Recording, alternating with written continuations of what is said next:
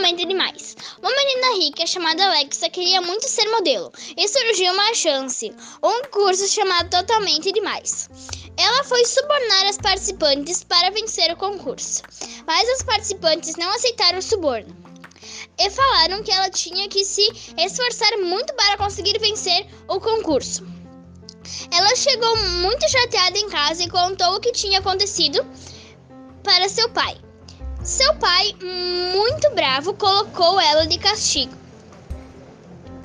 O pai dela foi pedir desculpa para as participantes.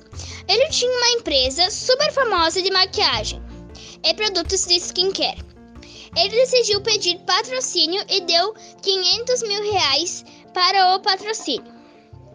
Se passaram dois meses e Alexa ganhou o concurso.